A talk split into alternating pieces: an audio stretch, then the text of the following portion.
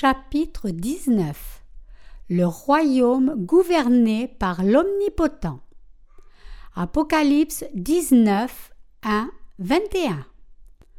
Après cela, j'entendis dans le ciel comme une voix forte d'une foule nombreuse qui disait Alléluia, le salut, la gloire et la puissance sont à notre Dieu, parce que ses jugements sont véritables et justes, car il a jugé la grande prostituée qui corrompait la terre par son impudicité, et il a vengé le sang de ses serviteurs en le redemandant de sa main. Et ils dirent une seconde fois Alléluia, et sa fumée monte au siècle des siècles. Et les vingt-quatre vieillards et les quatre êtres vivants se prosternèrent et adorèrent Dieu assis sur le trône en disant Amen, Alléluia. Et une voix sortit du trône disant Louez notre Dieu, vous tous ses serviteurs, vous qui le craignez, petits et grands. Et j'entendis comme une voix d'une foule nombreuse, comme un bruit de grosses eaux et comme un bruit de fort tonnerre, disant Alléluia, car le Seigneur notre Dieu Tout-Puissant est entré dans son règne. Réjouissons-nous et soyons dans l'allégresse et donnons-lui gloire, car les noces de l'agneau sont venues et son épouse s'est préparée.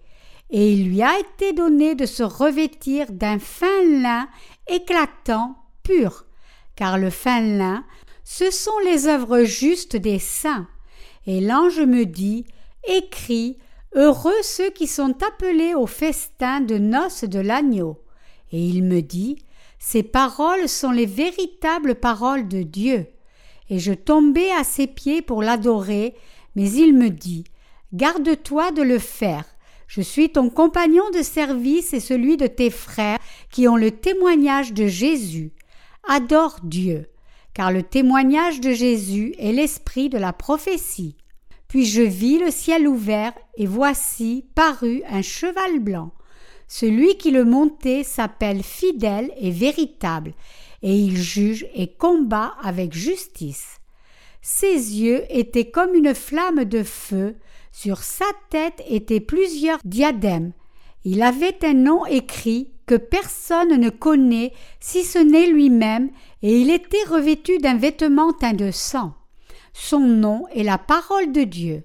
Les armées qui sont dans le ciel le suivaient sur des chevaux blancs, revêtus d'un fin lin blanc, pur. De sa bouche sortait une épée aiguë pour frapper les nations.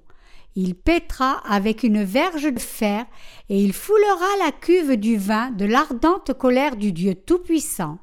Il avait sur son vêtement et sur sa cuisse un nom écrit Roi des rois, Seigneur des seigneurs.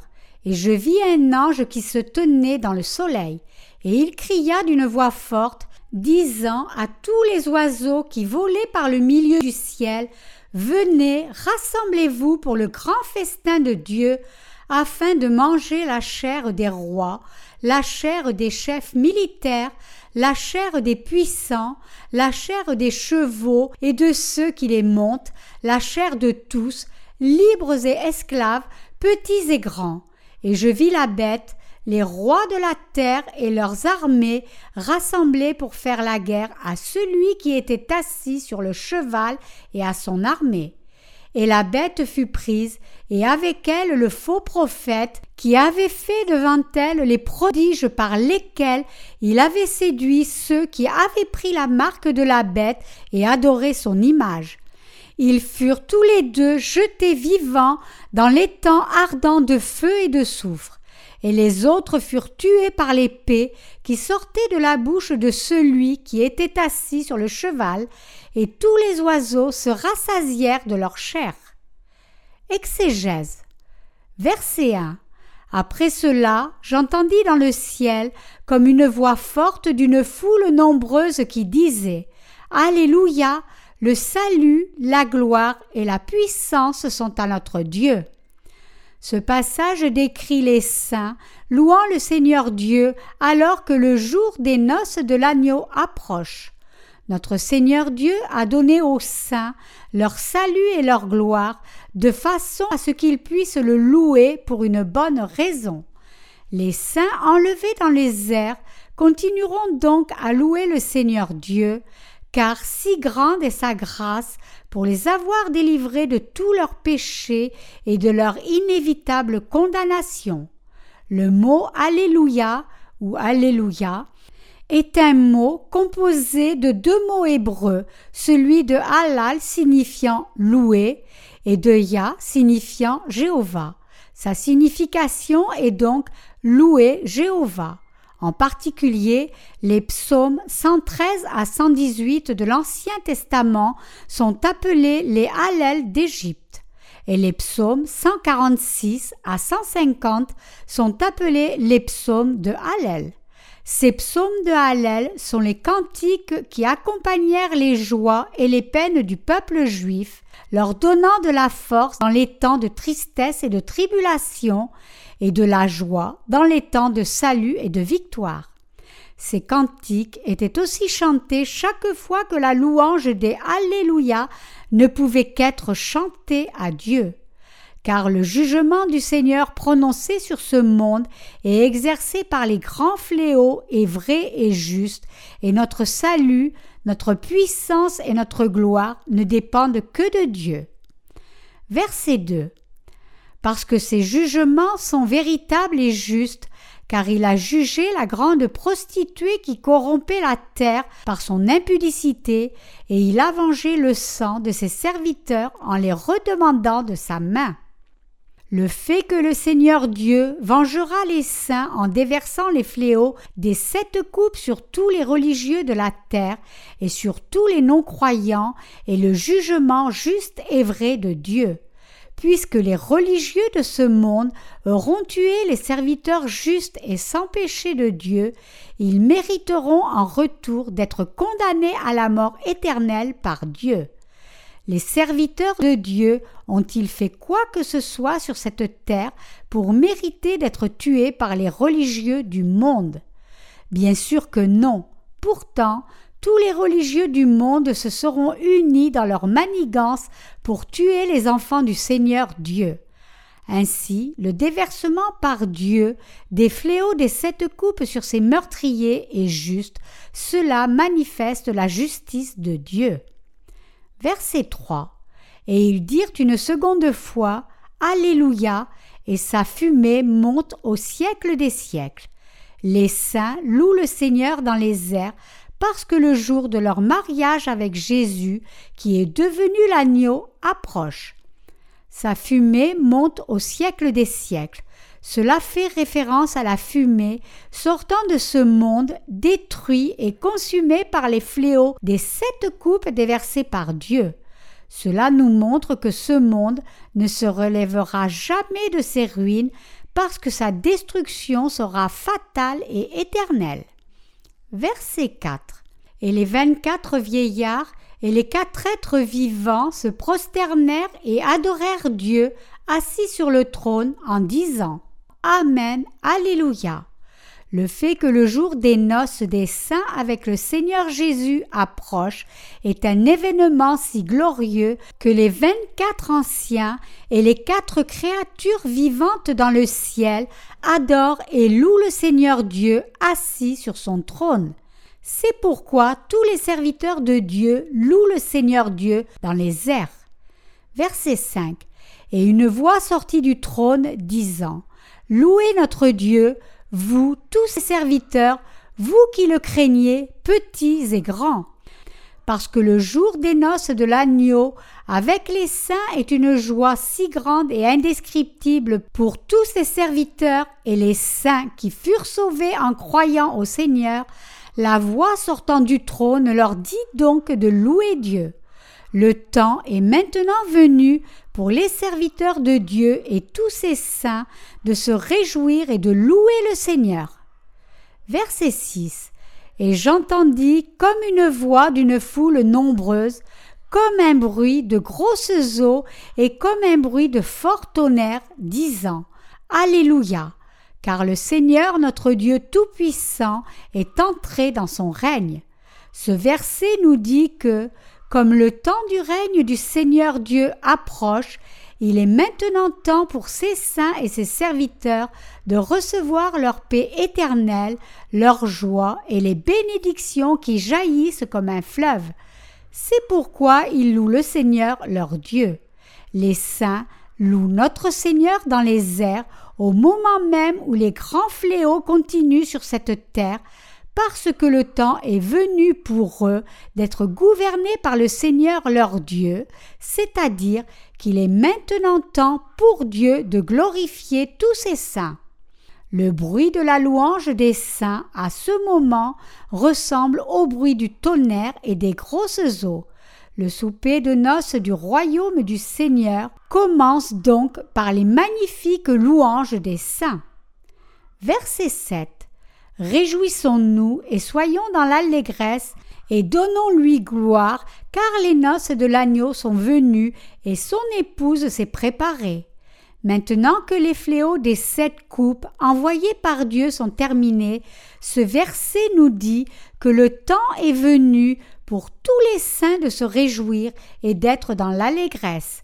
Les saints sont dans l'allégresse et se réjouissent parce que le jour de leur mariage avec le Seigneur et de vivre dans son royaume est arrivé.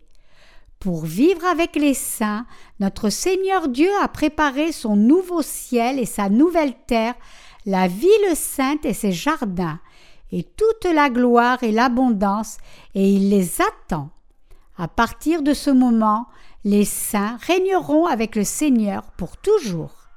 Verset 8 et il lui a été donné de se revêtir d'un fin lin éclatant, pur, car le fin lin, ce sont les œuvres justes des saints.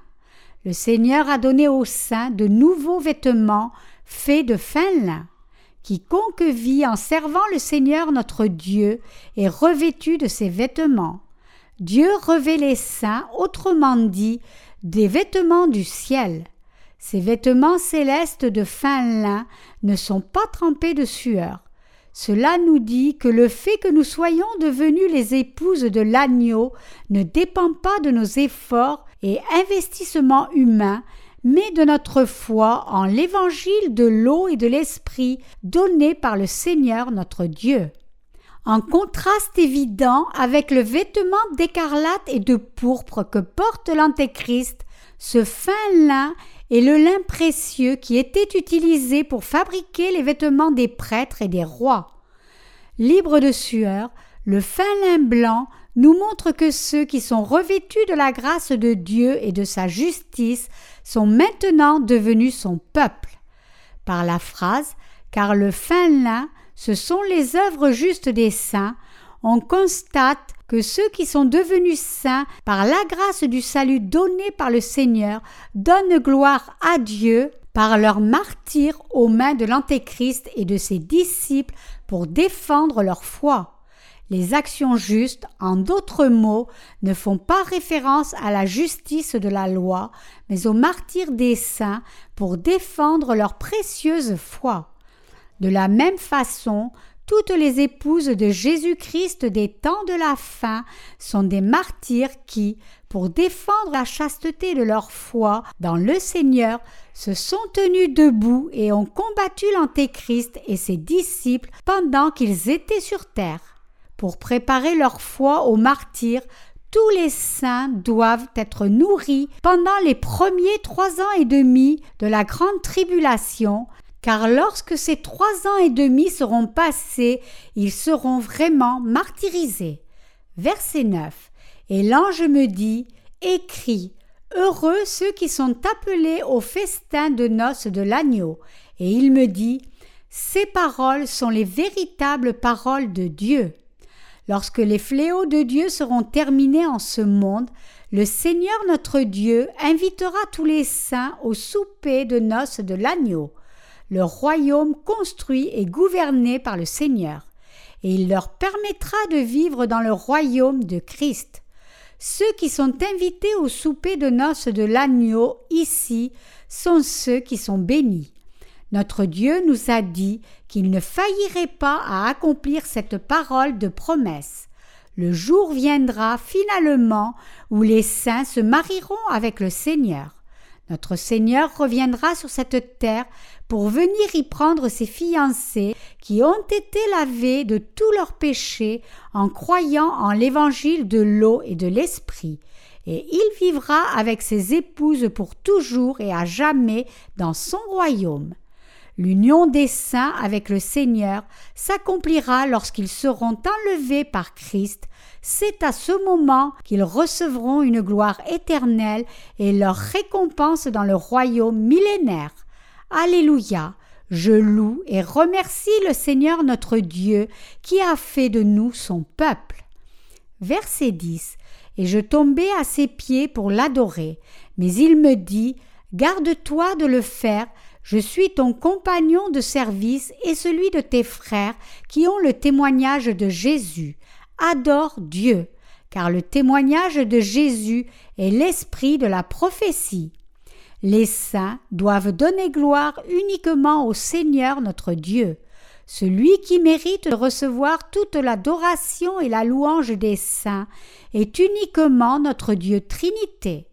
La phrase car le témoignage de Jésus est l'esprit de la prophétie signifie que le témoignage et la prophétie de Jésus viennent par l'esprit. Verset 11. Puis je vis le ciel ouvert et voici parut un cheval blanc. Celui qui le montait s'appelle fidèle et véritable, et il juge et combat avec justice. Lorsque la fin des temps viendra, notre Seigneur Dieu, montant un cheval blanc, combattra contre Satan avec sa justice et le lira pour le jeter dans le puits de l'abîme, puis dans le lac de feu. Ici, le nom de Jésus-Christ est fidèle et véritable. Le mot fidèle signifie que Christ, digne de confiance, cela exprime sa vérité et sa fidélité, alors que le mot véritable signifie qu'il est sans fausseté, nous révélant ainsi que Christ vaincra l'Antéchrist par le juste jugement de Dieu. Verset 12. Ses yeux étaient comme une flamme de feu, sur sa tête étaient plusieurs diadèmes. Il avait un nom écrit que personne ne connaît si ce n'est lui-même. Le fait que les yeux du Seigneur soient comme une flamme de feu nous révèle qu'il a le pouvoir de tout juger. La phrase Sur sa tête il y avait plusieurs diadèmes d'un autre côté signifie que notre Seigneur triomphe toujours sur Satan dans ses combats contre lui, car il est le Dieu omniscient et omnipotent. Verset 13. Il était revêtu d'un vêtement teint de sang. Son nom est la parole de Dieu. Notre Seigneur vengera les saints de leurs ennemis en jugeant ses ennemis, ceux qui se sont opposés à lui par la fureur de sa colère. Ce Dieu n'est nul autre que Jésus-Christ lui-même. Tout comme il l'a promis par sa parole, notre Seigneur vint réellement sur cette terre dans la chair d'un homme, fut baptisé par Jean pour porter tous les péchés du monde, les porta jusqu'à la croix et fit disparaître ainsi les péchés de l'humanité entière. En ce qui concerne le vêtement teint de sang, ce sang ne fait pas référence au propre sang de Christ, cela fait référence au sang des ennemis ayant éclaboussé le vêtement du Seigneur quand il amène le terrifiant jugement de sa colère sur eux et les foulera aux pieds par ses pieds puissants. La parole de Dieu se réfère au caractère de Jésus. Puisque notre Seigneur accomplit toutes choses par sa parole puissante, il est nommé comme étant la parole de Dieu versets 14 à 16. Les armées qui sont dans le ciel le suivaient sur des chevaux blancs, revêtus de fin lin, blanc pur. De sa bouche sortait une épée aiguë pour frapper les nations. Il les pétra avec une verge de fer, et il foulera la cuve du vin de l'ardente colère du Dieu Tout-Puissant. Il avait sur son vêtement et sur sa cuisse un nom écrit roi des rois et seigneur des seigneurs. L'armée du Seigneur Dieu sert toujours ses œuvres, revêtue de sa grâce glorieuse. Dieu jugera ce monde par la parole sortant de sa bouche. Notre Seigneur nous a toujours fait des promesses par la parole de sa bouche et il a toujours accompli ses promesses par sa puissance. Celui qui jugera le monde et détruira Satan est Jésus-Christ, roi des rois et seigneur des seigneurs. Verset 17 et je vis un ange qui se tenait dans le soleil, et il cria d'une voix forte, disant à tous les oiseaux qui volaient par le milieu du ciel, Venez, rassemblez-vous pour le grand festin de Dieu. Ce monde, avec Satan et ses disciples, sera ultimement détruit par Jésus-Christ. La Bible décrit la destruction de ce monde comme le grand festin de Dieu. Verset 18 afin de manger la chair des rois, la chair des chefs militaires, la chair des puissants, la chair des chevaux et de ceux qui les montent, la chair de tous, libres et esclaves, petits et grands. Cette parole nous dit que puisque le monde entier et tous ses habitants ont été mis à mort pendant le temps des grands fléaux que le Seigneur Dieu envoya et qui sont maintenant terminés, les oiseaux volant dans le ciel pourront remplir leur ventre en mangeant leurs carcasses. Ils pourront le faire car Dieu a déversé les grands fléaux des sept coupes sur ce monde. Notre Seigneur nous dit En quelque lieu que soit le cadavre, là s'assembleront les aigles. Matthieu 24, 28. Dans le monde de la fin des temps, il n'y aura que destruction, mort et condamnation à l'enfer pour les pécheurs. Mais pour les saints, il y aura la bénédiction de régner dans le royaume de Christ. Verset 19. Et je vis la bête et les rois de la terre et leur armée rassemblée pour faire la guerre à celui qui était assis sur le cheval et à son armée.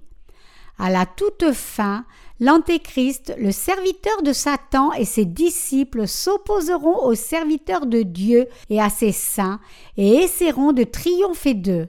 Mais parce que notre Seigneur est le roi des rois, il capturera l'Antéchrist ainsi que le faux prophète, les jettera dans le lac de feu et tuera tous leurs serviteurs par l'épée de sa parole.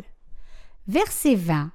Et la bête fut prise, et avec elle le faux prophète qui avait fait devant elle les prodiges par lesquels il avait séduit ceux qui avaient pris la marque de la bête et adoré son image. Ils furent tous les deux jetés vivants dans l'étang ardent de feu et de soufre. La bête se réfère ici à l'Antéchrist, le faux prophète est le serviteur de l'Antéchrist qui, en accomplissant des prodiges et des miracles, détournera les gens de la foi en la parole de vérité. Notre Seigneur Dieu détruira Satan, la bête, l'Antéchrist, le faux prophète et les disciples de Satan qui ont adoré l'idole de l'Antéchrist et se sont opposés à Dieu, au Saint et à l'Évangile de l'eau et de l'Esprit. L'étang ardent de feu et de soufre fait référence à l'enfer. L'enfer est différent du puits de l'abîme. Alors que le puits de l'abîme est l'endroit où sont temporairement liées les forces de Satan, le lac de feu est l'endroit de leur punition éternelle. En particulier, le feu et le soufre ont toujours été utilisés dans la Bible comme des instruments de jugement et de condamnation par Dieu.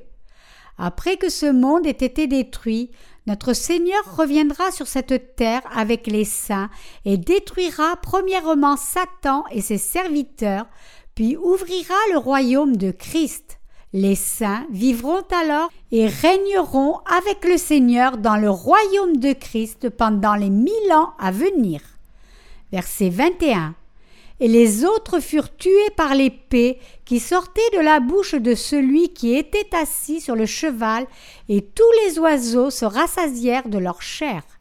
Ce monde fut créé par la parole sortant de la bouche de notre Seigneur Dieu. De la même façon, les ennemis de Dieu seront tous détruits par la parole de jugement sortant de sa bouche. Le royaume de Christ sera alors établi sur cette terre.